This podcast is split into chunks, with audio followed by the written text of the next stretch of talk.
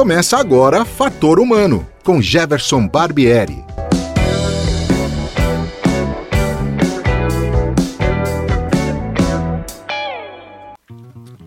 Olá, sejam bem-vindos à 45ª edição do Fator Humano.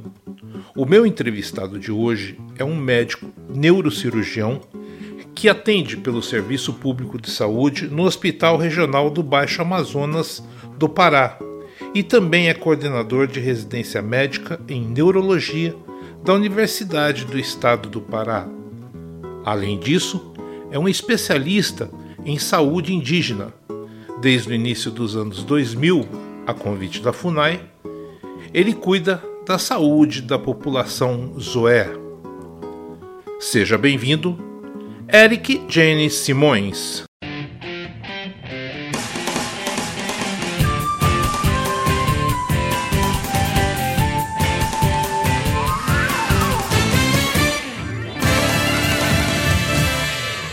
Eu que agradeço, Jefferson, para mim que é uma satisfação estar aí no seu programa Fator Humano. Muito obrigado pelo convite. Eric, é, eu gostaria, já que a gente está né, tá contando a sua história para outras pessoas, você é nascido em Santarém, aí no Pará, né? Eu queria que você contasse um pouquinho para mim como é que é essa sua incursão para a medicina e principalmente essa questão que eu considero muito importante, que é é, se formar e voltar para o pro, pro seu reduto, voltar para sua cidade, entendeu? E não ir para outros centros maiores, como acontece muito isso, né? Como é que é voltar e colocar a medicina à disposição dessas pessoas que precisam muito disso? É, eu sempre costumo falar que, que o difícil não é você sair de sua cidade para estudar, para se formar, para ser um engenheiro, um médico, qualquer profissional. O difícil é voltar, porque à medida que você se forma, é, esses grandes centros, obviamente, são altamente sedutores, né, de mercado de trabalho, tudo, né? É, então você imagina é, eu como médico formado em São Paulo, né? tudo te seduz a ficar. Mas quando eu saí da, da minha cidade para estudar medicina na capital do estado, que era Belém, eu já saí com essa com esse objetivo de ir para voltar. Né? Isso era muito claro na, na minha cabeça, porque o que me atraía, o que me atrai até hoje, e tenho até é, escrito algumas coisas sobre isso, é, é a possibilidade das pessoas serem tratadas e cuidadas na sua própria terra na sua própria cidade, na sua própria comunidade.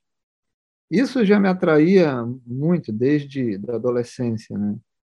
Então, quando eu saio para fazer medicina em Belém e depois a residência em São Paulo, o plano era realmente voltar para ajudar nessa inquietação de, de, de oferecer é, a possibilidade das pessoas serem tratadas e cuidadas na sua própria cidade, pelo menos na minha área que eu me dispus a fazer, que era neurocirurgia.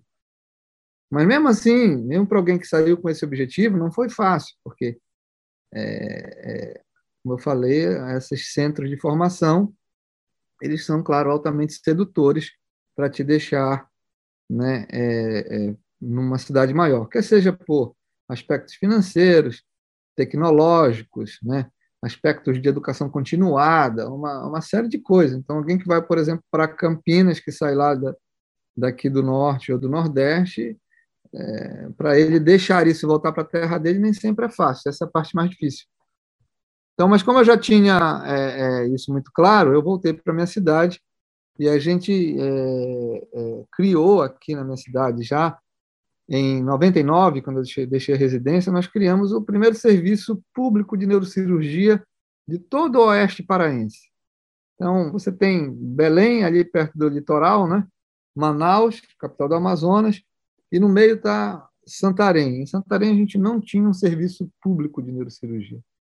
Então, quando eu chego aqui em 99, o grande estímulo era realmente montar um serviço público de neurocirurgia. A gente conseguiu fazer, é, eu tive um, no início um colega que me ajudou, Depois eu passei um tempo só, até fazer, ficando 24 horas de sobreaviso, sete dias por semana, durante quase dois anos e tocando a cidade, a região, é, sozinho. Mas era pesado, mas aquilo também era desafiador. E aí, em 2014, nós é, é, conseguimos um, já num outro hospital público do Estado, é, estabelecer a nossa residência médica em neurocirurgia. Então, hoje eu sou coordenador do serviço de residência médica de neurocirurgia da Universidade Estadual do Pará, dentro desse grande hospital, que é o Hospital Regional do Baixo Amazonas.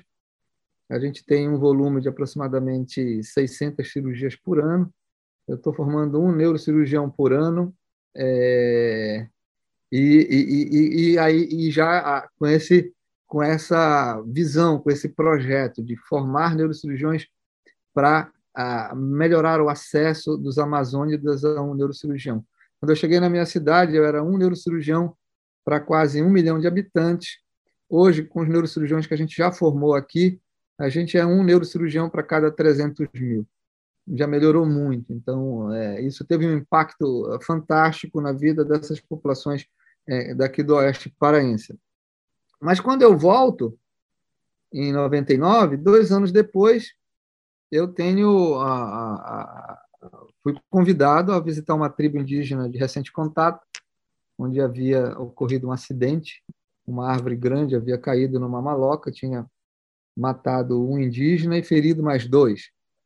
E um deles tinha uma lesão no crânio, né, que era até uma mulher. Então a Funai me convidou para ir lá e eu fui, né, numa área é, é de floresta nativa, tudo, não tinha uma pequena pista de pouso. Então, eu cheguei lá, avaliei a paciente e percebi que ela precisava ser operada é, daquela lesão no crânio. Ela tinha um afundamento aberto e ela precisava ser operada. Imediatamente nós trouxemos para Santarém. E no caminho, no avião, no pequeno avião, eu percebi que aquela pessoa ela não falava a minha língua, ela não falava português, ela não havia saído da floresta, era a primeira vez que ela sairia da floresta, ela junto com o filho, e, e, e aquilo foi um momento eh, muito marcante, porque quando nós chegamos na cidade, é, que, que esses dois indígenas olharam aqueles aviões maiores, falaram: Poxa, mas tem avião também desse tamanho? Vocês conhecem todo mundo? De onde eles estão? Enfim, criou uma, uma, um, um impacto muito grande é, é para eles estarem na cidade né, pela primeira vez. E, obviamente, no hospital ah, existiu toda uma tensão, uma ansiedade de eles estarem numa coisa do outro mundo, basicamente. Né? Então, a gente operou e, como eu percebi essa toda essa, digamos assim, é, uma, uma agressão cultural, étnica, né, deles estarem fora do seu território, no outro dia, basicamente, eu levei a paciente de volta, já operada, e acabei fazendo um pouco do pós-operatório dentro dessa aldeia indígena. E chegando lá, os indígenas ficaram uh, bem impressionados como é que eu havia é, teria aberto a cabeça de alguém e essa pessoa não teria morrido. Né? Então eles me fizeram uma série de perguntas e, e a gente foi explicando tudo e, e, nesse momento se estabelece uma relação de amizade, de, de colaboração entre eu como médico e essa população de recente contato, que são os, os, os, os OES, os indígenas OES. E a gente comecei a trabalhar como voluntário em 2002, né, nessa área indígena.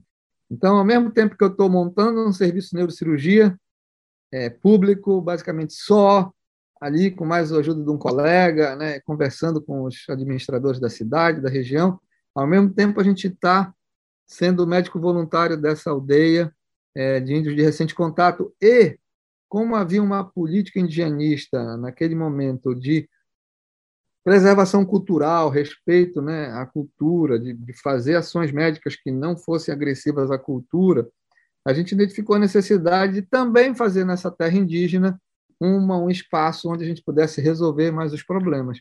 Então, a gente começou, junto com os indígenas, já em 2003, fazer um pequeno hospital dentro da floresta, numa área de 670 mil hectares, é, que só tem essa pista de pouso, não tem rodovia, não tem estrada, não tem carro, não tem nada, e fazer esse pequeno hospital que a gente pudesse resolver o que a gente pudesse lá.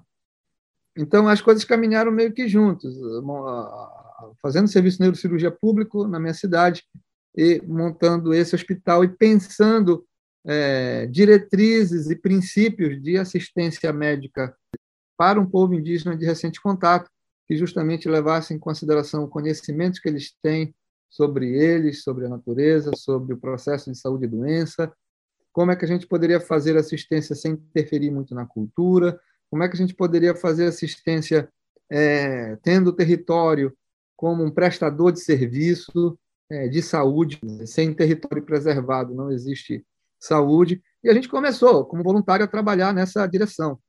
E, e a gente, é, é, nesse tempo, aí eu fui contratado, em 2006, a FUNASA teve a necessidade de contratar um médico é, é, que fosse responsável por essa etnia. E, e, acabei sendo contratado, porque eu já tinha experiência, já estava começando a falar a língua deles e tudo. É, então, eu fui contratado em 2006. Hoje, eu sou neurocirurgião, coordenador da residência médica, chefe de serviço né, é, em Santarém, um serviço grande, é, é, que a gente resolve muita coisa, e também é, sou médico da CESAI, da Secretaria de Saúde Indígena, né, antes era FUNAS, agora é CESAI, Secretaria de Saúde Indígena, é, é, é lotado no DICEI, que é um distrito sanitário que a gente chama de DICEI Guatoque. Então, a minha vida hoje, ela transita, eu tenho falado é, que a minha vida transita hoje entre BIPs e Maracás. Os BIPs dos hospitais, do centro cirúrgico de alta tecnologia, e os Maracás da floresta, do povo é, indígena com conhecimento tradicional, e a gente tentando articular esses dois conhecimentos em busca do melhor resultado para eles. Você falou, começou até a falar a língua deles. É, como é que foi esse aprendizado para você? É, eu não vou dizer um choque cultural, porque, mas como é que você vai conseguindo integrar isso ao longo do tempo, entendendo a realidade deles, que é completamente diferente da nossa? É, na verdade, não foi.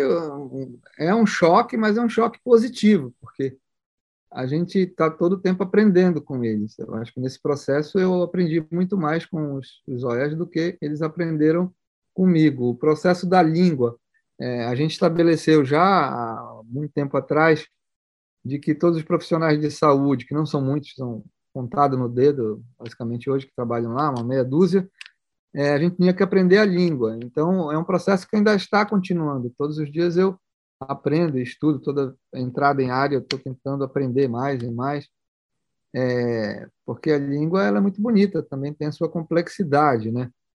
E então esse processo ele ele é muito gratificante, porque você falando a língua você entende melhor a cultura e você consegue assistir a esse indivíduo de uma forma muito mais plena, no seu próprio território, com a sua própria língua. Né? É, então, a, a língua ela, ela, é um elemento muito importante para você é, é, fazer essa integração dos conhecimentos, né? dos conhecimentos da nossa medicina ocidental com o conhecimento que eles têm é, do conhecimento tradicional. É, tem palavras que a gente não consegue traduzir, né? Que tem um significado nesse processo de adoecimento ou de recuperação da saúde muito importante. Então, é, o aprendizado da língua é fundamental. É, então, existe essa, essa, esse trabalho de articular conhecimentos né, de um melhor resultado para eles, né, não sendo, não impondo o nosso modelo biomédico né, para eles, porque uma das coisas que mais desastrosas que já aconteceram no Brasil e por aí pelo mundo, principalmente no Brasil, foi a gente achar que o nosso, a nossa forma de resolver as questões de saúde, principalmente, elas são as mais acertadas. Elas são as verdades que não que não tem espaço, por exemplo, para o conhecimento tradicional é, é, ser eficiente. E tem, né? E tem. E o que a gente fez foi isso. A gente tirou a, a, a, oportunidade, a, o que esses povos já faziam no cuidado da sua saúde, nós falamos para eles, olha, vocês não têm competência para isso, nós temos. E aí a gente chega no momento hoje que a gente não consegue dar as respostas que se precisa e a gente já, nesse processo, é, é, alterou a cultura de muitos povos, tirou toda a autonomia socioeconômica e cultural deles. Né? Então, é, é a, a, a, medicina tem isso, sabe? É, eu tenho escrito um, um, conceito de culturalidade, que até publiquei na Folha de São Paulo, junto com, com o meu amigo Marcos Collor, que é um conceito disso. Esses sistemas de saúde hoje, eles, eles precisam ser revistos, esse paradigma.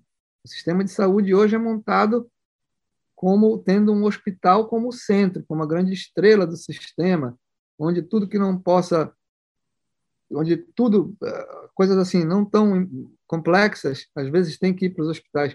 A gente planta a, a, a sedução de que a resolução dos problemas de saúde estão nos grandes hospitais, nas grandes capitais, nos grandes centros.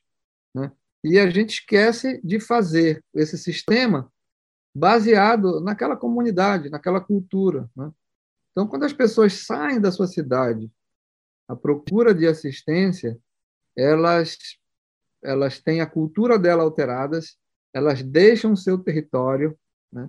e muitas vezes ficam pela periferia da cidade perambulando ou comprando alguma coisinha na periferia para para ter assistência à saúde. Então, é, eu sou muito crítico com relação ao modelo de assistência à saúde, não só no Brasil e na Amazônia, principalmente, mas no mundo inteiro. Eu acho que é, deveria ser pensado não em indivíduo por indivíduo, mas sim na coletividade. É pensado em comunidade, em cultura, como manter a cultura, como considerar a cultura como algo vital para os indivíduos e alguns povos manterem a sua sobrevivência.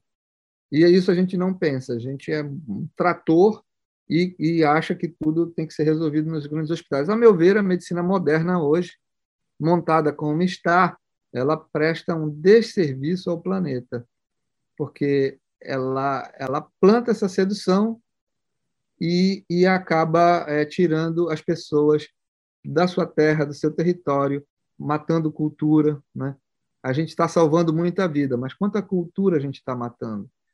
Essa dimensão cultural do indivíduo ela é tão importante, ela, ela é tão importante quanto a dimensão física, psicológica. Né?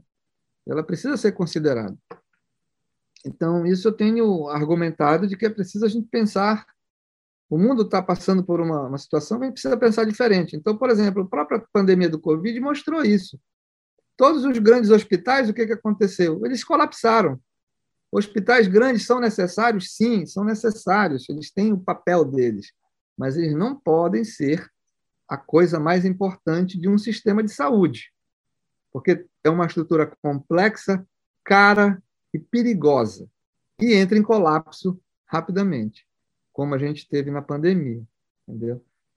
Então, é, é, foi diante disso que a gente vem trabalhando nesses conceitos, nessas diretrizes há quase 20 anos com a população zóia, ouvindo eles, como é que a gente vai, por exemplo, fazer a vacina do Covid, né? como é que a gente vai enfrentar o Covid, isso tudo foi conversado com eles. Né? E nesse processo a gente aprende muito, aprende muito. O Eric, eu percebi nessa, nessa eu, eu acompanhei a partir de então é, o seu Instagram e fui acompanhando seus relatos através das fotos, né? E me chamou muita atenção é, a organização que os Zoé tiveram, né? E tem ainda, né? Uhum. Durante esse período de pandemia, da forma como eles fizeram né? Eles se distribuíram, se isolaram de alguma forma. Como é que era esse contato que vocês tinham? Porque, por exemplo, me chamou muito a atenção aquela foto do filho carregando o pai para ir levar tomar vacina, né? Não pelo fato de estar tá carregando o pai, nada disso, mas como é que ele sabia que ele tinha que levar o pai aquele dia para ele tomar vacina e vocês iam estar tá num local aberto, ventilado, num posto fixo, para poder aplicar vacina. Como é que era feita essa comunicação de vocês? É, essa é uma coisa bem interessante, porque a, a modernidade, a tecnologia, ela é muito importante, ela ajuda muito, né? É, internet, etc. A gente tem um ponto de internet na área, mas como é que a gente fazia? Via rádio. Várias aldeias OES, elas têm uma placa solar pequenininha, com uma bateria e um rádio. E assim eles se comunicam entre eles e a gente se comunicava entre a base. Coisa que a gente não fazia antes da pandemia. Com a chegada da pandemia, nós começamos a usar muito rádio. Não só a, nós da CESAI, da Secretaria de Saúde Indígena, como a FUNAI. Então, todos os dias tinha um momento da gente se falar em rádio. Ei, aldeia tal, como é que vocês estão? Né? Está todo mundo bem aí? Né? Como é que está acontecendo? E o rádio ficou o grande WhatsApp da floresta, entendeu? e a gente se comunicava com rádio. Até hoje se comunica. Para ter ideia, eu tenho rádio é, aqui na minha casa, que eu falo com eles, que eles estão a 350 quilômetros daqui distante da minha casa. Então, falo de rádio né? porque estão lá dentro do mato, né? da floresta, tudo. Então, é, é, a gente fazia essa comunicação via rádio, para responder muito, a tua pergunta. É, não, é muito interessante isso. Essa história do rádio eu tive a oportunidade de conhecer, porque antes de eu é, me aposentar da Unicamp, eu ainda trabalhava lá na rádio e a gente começou a ter alguns indígenas, porque eles vieram através do, do sistema do vestibular, eles vieram estudar aqui na Unicamp. E uhum. alguns foram fazer estágio lá na rádio onde eu trabalhava. Né? Então eu tive a oportunidade de conversar muito com eles e eles me disseram que eles usavam muito o rádio para se comunicar. Eu já uhum. imaginava, mas eu, já, eu queria ter essa certeza com você, porque o que me pareceu é que dentro da cultura deles eles foram muito organizados muito, muito organizados. E demais. isso refletiu no resultado, né, de que você não teve não teve casos de covid, assim, nenhum caso. Até o momento nenhum caso, nenhum óbito de covid, nada. E foi realmente graças a, a essa compreensão e, a, e, a, e as táticas, a, a estratégia que eles abriram mão de enfrentamento da pandemia. Foi muito mais importante do que é, o nosso protocolo de acesso à área. Então, houve duas coisas importantes. Protocolo de acesso à área, que logo no início da pandemia nós escrevemos e definimos, só iria entrar em área as pessoas que tivessem feito quarentena, que tivessem testagem de PCR negativa, né? É, num avião é, desinfectado, tá? a, todas as mercadorias que descessem lá iriam ser borrifadas com álcool, e dentro da, da aldeia o uso contínuo de EPI, principalmente quando precisasse falar ou, ou atender alguém, algum indígena. O uso de EPI é, é, é compulsivo, né? E, e, obviamente, nós orientamos os oeste, que uma gripe grande estava chegando, e como, como é um povo que ele é altamente vulnerável às doenças respiratórias, como a maioria dos, da, das populações indígenas brasileiras, elas têm uma vulnerabilidade muito grande por doenças respiratórias, principalmente gripe, né, claro, então, isso, e isso não é uma fragilidade do povo, porque eles são muito resistentes a uma picada de cobra, por exemplo, mas a uma gripe eles sofrem muito mais. Então, isso é uma questão de, de memória imunológica, tudo. Então, quando eles sabiam que souberam que ia chegar uma gripe grande, eles falaram: olha, Eric, a gente vai para as aldeias mais longe. Então, olha, é isso que tem que ser feito. Né? Eu acho que é uma boa ideia, tudo. Não, a gente vai. E a gente só vai vir aqui na base se a gente tiver muito, muito doente, quase para morrer, a gente vem. Se não tiver quase para morrer, ninguém vem. Então, e os caras cumpriram isso. E aquela nossa base, que tinha várias aldeias menores ao redor, ficou desértica. Era uma coisa incrível. Uma das cenas mais lindas que eu vi foi que sempre que eu chegava nos OES, a gente sobrevoa a pista e, e os OES estão chegando, correndo na pista em direção à nossa base, para ver, para conversar, para nos receber. E nesse dia do início da pandemia, né, da primeira entrada é, é, depois do início da pandemia declarada, eu passo de avião em cima e eles estão correndo para dentro da floresta, se afastando da nossa base. Aquilo foi para mim uma coisa, um momento incrível, que eu digo, o pessoal realmente ele é muito organizado. E aí depois de alguns meses, a gente afastado, só vinha um ou outro, mas com uma, uma, uma patologia mais é, realmente mais grave. eu comecei a conversar com um ou outro afastado, assim, né, da base, no meio da floresta, a gente conversando de longe, né, não tinha vacina, não tinha nada. E num, num desses papos eu falei, aí, como é que vocês estão? Vocês estão contentes? Vocês têm comida? Como é? Não, tá tudo bem. Tem comida, tem açaí, tem peixe, está todo mundo bem. E a família do fulano com a família do ciclano está para ali, a outra família do fulano, fulano, fulano está para outra aldeia. E ele começou a falar dos vários grupos de famílias, e eu percebi que eles tinham se dividido em grupos de famílias. E eu falei, pô, então você se dividir em grupo de família? Foi, a gente se dividiu, tá? As famílias aqui nesses, nessas aldeias tal, né? Que era mais ou menos 18 por aí. E aí ele foi além, ele falou, e a gente está vivendo bem e a gente não está se cruzando os caminhos dentro da floresta. Eu falei, como assim? Falou, é, porque é perigoso, então a gente não está usando os mesmos caminhos para não se cruzarem. Nós não estamos nos encontrando. Cara, eu achei isso uma fantástica. Caramba, vocês estão fazendo isso? Não, estamos fazendo isso. Sem a gente falar. Então, é aí que entra o contexto da foto. Quando a gente pensa em vacinar eles da primeira dose, não só Zoé como nós brancos, a gente não tinha sido vacinado, né? Então existia a, a possibilidade da gente, no primeiro momento da vacina, transmitir o Covid para eles, já que a gente vai estar junto, vacinando e, né, e aglomerando o povo. Então, antes da pandemia, a gente fazia algumas vacinas na própria aldeia, nas aldeias até um pouco mais longe e tal. Quando a gente discutiu com eles e que já havia essa tática e já estava dando certo há 11 meses, sem nenhum caso, né, de auto-isolamento, né, voluntário, não cruzar caminhos e tudo, a gente falou: o que, que vocês acham?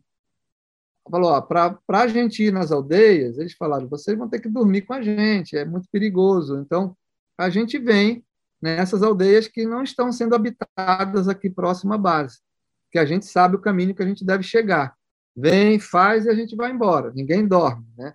Então, isso foi acordado com eles e, foi uma tática que levou em consideração essa estratégia que eles estavam usando já há 11 meses, e estava dando certo, como está dando certo até agora. Então, começa a chegar as famílias e a gente começa a vacinar, né, no ar livre ali, tudo, né? E aí foi até o que vacinei o Tauan com o pai dele, que é o Arru, e depois que eu vacinei, ele falou, olha, que eu já preciso ir, porque para não chegar depois do, do pôr do sol. E aí eu falei, quem vai te ajudar a levar? Não, eu, trouxe só, ele vai comigo. Aí colocou nas costas, naquela, tipo um jamanchinho que chama de perrito. Quando ele colocou, ele falou, ah, já vou. Quando eu vi aquilo, eu falei, cacete, isso é uma coisa incrível, né? E, e aí eu falei, não, tá bom, vou fazer uma foto sua para... Não, tá bom. Aí fiz até a fotografia dele e, e ele foi embora, indo na floresta, andando com o pai nas costas e, e foi embora para a aldeia dele. É interessante que isso é um exemplo de organização é, Total. que deveria, deveria ter sido levado em conta por nós brancos, né? Com certeza. Inclusive, por que, que eu publiquei a foto? Ela é de janeiro de 2021. Era uma foto significativa para mim, eu sabia que tinha vários significados, mas mas eu, eu, eu, segurei a foto porque eu queria publicá-la no momento mais acadêmico, num artigo até que eu estou escrevendo sobre isso. Mas, eh, final do ano, agora em 2021, os olhos começaram a me cobrar. Eric, por que, que não acabou a pandemia? Por que, que você falou que era dois, três meses que a pandemia ia acabar? E não acabou. A gente já se vacinou, não acabou.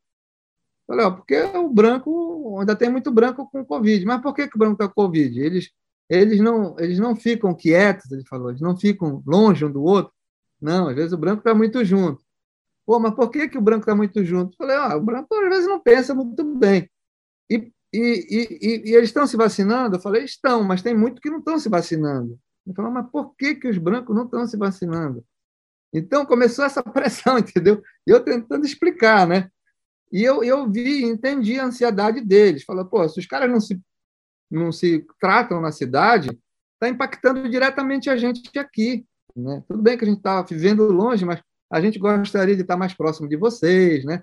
É isso que ele estava querendo dizer. A gente gostaria de receber vocês na nossa aldeia, que essa pandemia já tivesse acabado. Então, é, é, houve essa, essa ansiedade, aí eu, por isso eu decidi, eu falei, ah, vou compartilhar essa foto, para ver se eu dou uma mensagem positiva, né, de, pô, vamos se cuidar, tem esse povo que está se esforçando, né? Era uma foto, tinha uma mensagem também de carinho, respeito pelo pai, mas obviamente eu não tinha ideia de como essa foto iria eh, percorrer o mundo e viralizar daquele jeito, né? É, até agora muita gente ligando de fora. É, porque a foto ela é também ela é também uma mensagem dos oeste para a nossa sociedade, dizendo, ei, é, o que vocês fazem aí influencia diretamente a mim aqui, entendeu? É, então é, é, muito isso. É, também tem isso, mas, mas é, é, foi nesse contexto. Então, nós vacinamos todo mundo, a primeira dose. Eu até deixei a minha dose para tomar lá dentro de área, né? Um dia antes o pessoal se vacinou no hospital, mas eu falei, não, eu quero tomar lá na área. Eu quero que o Zoé faça em mim. Porque para mim também foi muito é, simbólico, né? Diante de todo o medo que a gente passava, di, diante de todo o esforço que a gente fez junto com o povo para não levar a Covid até em área, e chegar na primeira dose sem caso de, de Covid. Então, foi muito difícil para a nossa equipe de saúde e também para a equipe da FUNAI. A gente conviveu com medo diário de, de transmitir doenças para os principalmente a Covid. Né? A gente sabia que, se a Covid entrasse, iria entrar pela gente. Entendeu? Então, era um estresse um, enorme. Até hoje ainda é, porque a gente não tem caso, mas agora o povo já está mais protegido. Se, se vier a ter, é, é, uma coisa que com certeza vai ser mais branda, né? É, mas mesmo assim a gente não baixou a guarda ainda, né? É, então, aí um Zoé fez a vacina em mim, né? E, e depois a gente começou a vacinar a, a, o resto das pessoas. Então, foi nesse contexto que, que foi feita essa foto, que repercutiu bastante, é, e ela é, ela é realmente uma imagem de um momento que, que ela transmite, não é só a questão da vacina, ela transmite isso. Ela transmite isso, que eu trazer meu pai nas costas é também uma estratégia de, né, que nós adotamos extremamente eficiente dentro da floresta. Ou seja, Aí a pessoa pergunta, mas por que não tinha uma ambulância para pegar? Ei, não tem ambulância. E quem disse que a ambulância seria mais eficiente do que o próprio em trazer o pai sozinho para ser vacinado? Né? Então, é, é, é, às vezes, na verdade, na totalidade das vezes, a gente acha que a nossa forma de resolver as coisas ela é mais acertada, que nós somos os donos da verdade. E aí nós, impu nós impusemos o modelo biomédico que aí está. Né? E que, a meu ver, é isso que eu sempre falo. Nós salvamos muita gente, salvamos muitos indígenas, mas nós matamos muita cultura. Tem outra questão né, que você falou, passou, a gente nem tocou, mas além de tudo, você ainda é piloto de avião, né? Quer dizer, para ajudar você, pilota ah, sim, avião é. para ir para a floresta. É, é, é, porque um das, da, dos meus sonhos de profissão era ser piloto ou médico. Na verdade, é, ser piloto era a primeira coisa que eu gostaria. Mas como naquela, naquele momento, quando eu fui para São Paulo, até as condições financeiras do meu pai não permitiam fazer piloto, e a minha mãe me falou, então faz, você faz medicina, que se tu passar em medicina, você vai ser piloto por hobby. E eu fiz isso, passei em medicina, fiz residência, eu falei, a primeira coisa que eu vou fazer depois da residência é meu curso de piloto. E acabou que eu fiz e que hoje, na verdade, não é hobby, ele me ajuda, né? É uma ferramenta incrível. Já, já salvei muita gente com esse aviãozinho meio já. Eu ajudei a montar também as primeiras unidades de atendimento, é, é, do primeiro atendimento para Covid em várias áreas indígenas aqui do estado, né, a pedido da CESAI. Então, foi no meu avião, eu fui sozinho, voei um território extenso aqui da Amazônia, montando, visitando os povos e tudo. Então, isso me trouxe uma liberdade e uma possibilidade de amplitude do meu trabalho incrível. Né? É, então, hoje, eu fico muito feliz de poder é, é, é atuar nessas áreas e também ser piloto privado. O voo na Amazônia é incrível, então é uma grande possibilidade de chegar mais distante, de ir mais além, né? E de realmente ir lá no meio do povo, né? Então é bem, é bem legal, me sinto muito feliz mesmo. O Eric, eu tô aqui em São Paulo, né? São Paulo muito desenvolvido, as estratégias da vacinação chegou muito rápido, a coisa foi foi fluindo. Qual é que é a realidade de quem mora na Amazônia, né? Eu queria que você falasse isso só para dar dimensão para os ouvintes. Como é que é a realidade de quem mora na Amazônia, de quem mora no Pará, para quem mora em São Paulo, principalmente no que diz respeito ao combate, à chegada de vacinas. Como é que foi isso? Pois é, esse é um grande desafio né, do, do Estado brasileiro, realmente é levar a vacina, de ter essa capilaridade dos serviços de saúde para levar a vacina a essas áreas principalmente as áreas mais remotas. É, esse foi, ainda é um grande desafio na Amazônia. Ah, porém, a gente tem um sistema de saúde robusto, com todas as dificuldades que a gente tem, mas é um sistema de saúde que tem tradição de vacinar, né? tem tradição de levar a assistência, a equipe até a ponta, né? tudo. Né? Eu te diria que teve muita dificuldade mas como o, o sistema ele já tinha esse know-how de vacina e principalmente a gente tem uma Secretaria de Saúde Indígena, né, que é a CESAI, que é, eu tenho defendido muito. Acho que a CESAI, claro, a gente tem muita coisa melhorada na CESAI, mas ela é uma, uma, uma secretaria do Ministério da Saúde que, que surge em 2010, né, e que tem uma capilaridade dentro da Amazônia incrível, que nenhum exército do mundo inteiro, que nenhum uh, exército nacional, ninguém tem a capilaridade que a CESAI tem, com médicos, enfermeiros, é, os próprios pilotos de avião que são contratados né, por, por pelas terceirizadas. É, esses profissionais vão dentro do mato, com isoporzinho nas costas, e vão lá dentro dos territórios vacinar e fazer com que as pessoas sejam é, imunizadas. Né? Então, teve dificuldades, mas é, essas dificuldades foram, até certo ponto, superadas devido a, a, essa experiência histórica que o, nosso, que o nosso SUS tem, principalmente de vacinação. Mas é claro que isso envolve, por exemplo, é, às vezes você pegar um monomotor, né, essa vacina aí dentro do monomotor, chegar até uma pista, sair né, caminhando na floresta até uma aldeia para poder ser feito. Né? É, nesse ponto, a Coronavac foi uma vacina que ajudou bastante, porque era mais fácil da gente transportar, com menos é, é, especificidade e, e, e, e, necessidade de refrigeração. Né? É, então, ela ajudou muito na, na, na primeira e na segunda dose, nesse contexto desses povos indígenas e dos povos mais afastados. Né? Ah, eu te diria que, que sabe qual foi uma das, das maiores dificuldades de se fazer a vacina na Amazônia? Foi as fake news que entraram nas várias populações indígenas através de WhatsApp, aquelas coisinhas, né? É, falando de que a vacina iria roubar o espírito, iria contaminar o espírito, né? falando que a vacina era os indígenas estavam sendo vacinados pela primeira vez porque era um experimento e não porque ele era um grupo de vulnerável, né? E eu recebi dezenas de mensagens no meu celular de várias lideranças dizendo: "E aí, doutor, é seguro? Porque olha aqui que estão mandando para cá", sabe? Então isso foi uma, uma loucura, né? Foi uma das piores a pior dificuldade que eu identifiquei foi isso. Então, para os ouvintes saberem aí, as dificuldades geográficas né, tudo existem, mas e são desafiantes, mas foram superados, estão sendo superados. Agora, a desinformação e as notícias falsas, isso, meu amigo, isso é difícil.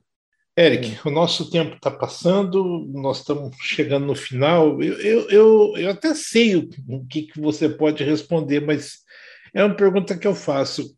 Você se arrepende de alguma coisa ao longo de toda essa sua carreira, de todas as suas escolhas, de tudo que você tenha feito? Tem alguma coisa que você voltaria atrás e, e, e faria de modo diferente? Eu refleti muito sobre isso nos últimos dias, é, até pela repercussão que essa foto causou. Eu acho que a repercussão foi positiva. Né? Entraram as pessoas que que são contra a vacina e, e, e, e também fizeram comentários, etc. Surgiu também fake news, etc. Eu estava refletindo sobre isso, que, que na minha vida né, eu, eu construí inevitável essa reflexão, né? E tem uma coisa que eu cheguei à conclusão, tem uma coisa que eu me arrependo na vida. Hoje eu identifiquei, que foi não ter carregado meu pai nas costas, de certa forma. A única coisa. Eu acho que essa não é uma reflexão só sua, vai valer para muita gente, viu, Eric? Vai valer para muita é. gente. Bom, Eric, olha, eu gostaria imensamente de agradecer a, a, a, tua disponibilidade agora de noite na sua casa. Você tem família, você tem seus filhos, sua esposa, mas gentilmente me atendeu para a gente ter esse bate-papo. É, eu tenho certeza que esse vai ser um fator humano muito especial, porque traz uma mensagem muito bem informada né, sobre é, vários elementos, enfim. É, eu gostaria muito de agradecer de ter disponibilizado esse seu tempo para a gente poder esse bate-papo. Muito obrigado mesmo, viu? Foi um aprendizado. Eu que agradeço, viu, Eu agradeço muito. É, acho que cada oportunidade da gente é, compartilhar experiências, né? E essa realmente, essa experiência Zoé na minha vida, ela é tão gratificante, tão, tão didática para mim, que às vezes isso se transborda né, para os meus amigos, se transborda na minha fotografia, se transborda, sabe, nas minhas argumentações dentro da, da Secretaria de Saúde Indígena, né? porque é um aprendizado muito rico. Então, sempre que a gente tem uma oportunidade de alguém como você, sensível a isso, com um programa que você tem, que já deu para ver que é sensível a essas questões, a gente compartilhar, eu também me sinto muito feliz e muito agradecido. Obrigado por ter me convidado aí. Imagina. Bom, gente, eu hoje conversei com o Dr. Eric Jane Simões, ele está lá em Santarém, no Pará, neurocirurgião, tem um trabalho belíssimo com a população indígena. É, eu só tenho a agradecer ele mais uma vez e, e eu espero que é, se a gente tiver mais algum. Ah, aliás, esqueci um detalhe, doutor Eric, que eu esqueci de falar durante o programa. Você é autor de dois livros também, né? Ah, sim, é. é, é o primeiro livro chama Parador, que é Parador na língua zoar se chama Reunião, uma conversa grande, né? Então, esse meu livro é uma conversa, são várias histórias médicas é, nesse contexto de amazônico, né? que a gente escreveu. É um livro que eu fiquei também surpreso com a aceitação do público, é, esgotou a edição, está sendo feita uma segunda edição agora, esse ano, agora talvez, possivelmente no mês que vem, e o segundo livro, o primeiro publiquei em 2014, o segundo agora em 2020, que se chama Olhando o Rio, que é um conjunto de fotos e textos sobre o, os rios aqui da região. Muito legal. Se, se alguém quiser adquirir os livros, como faz? Entra em contato com você pelo seu Instagram? Isso pode ser feito? O, o, o Parador, que é o primeiro, como eu falei, está esgotado, vai ser lançado. Eu vou anunciar nas minhas redes sociais quando for lançado novamente. O Olhando o Rio ele está à disposição na Amazon. Ah, na Amazon, legal. Na Amazon tem o livro. É um livro Perfeito. também interessante que mostra as belezas, a, a, a, a todas as agressões também que o Rio está sofrendo e qual a repercussão dessas agressões, muitas vezes, na saúde humana. Né? Muito interessante, porque tem a questão do mercúrio também, né, doutor Eric? Isso, é, é isso aí. Eu dou uma pincelada lá, porque, como é para o público geral, é uma coisa mais, mais é, é, geral mesmo, assim, né? Uhum. Mas essa questão do mercúrio é uma coisa bem Muito pesada. séria, né? Muito séria, pesada. Muito séria, é uma questão humanitária importantíssima do nosso país. Eu acho que um dia a gente, uma hora a gente ainda vai fazer um programa só sobre isso. Vamos conversar sobre isso, doutor Eric. Muito obrigado, tá? Pessoal, eu agradeço demais a atenção de vocês. A gente volta na próxima semana, certamente com mais um convidado interessante, importante, né? Dentro do, do cenário nacional. E é isso. Um abraço a todos e até a próxima semana. Fator Humano volta numa próxima oportunidade. Até lá!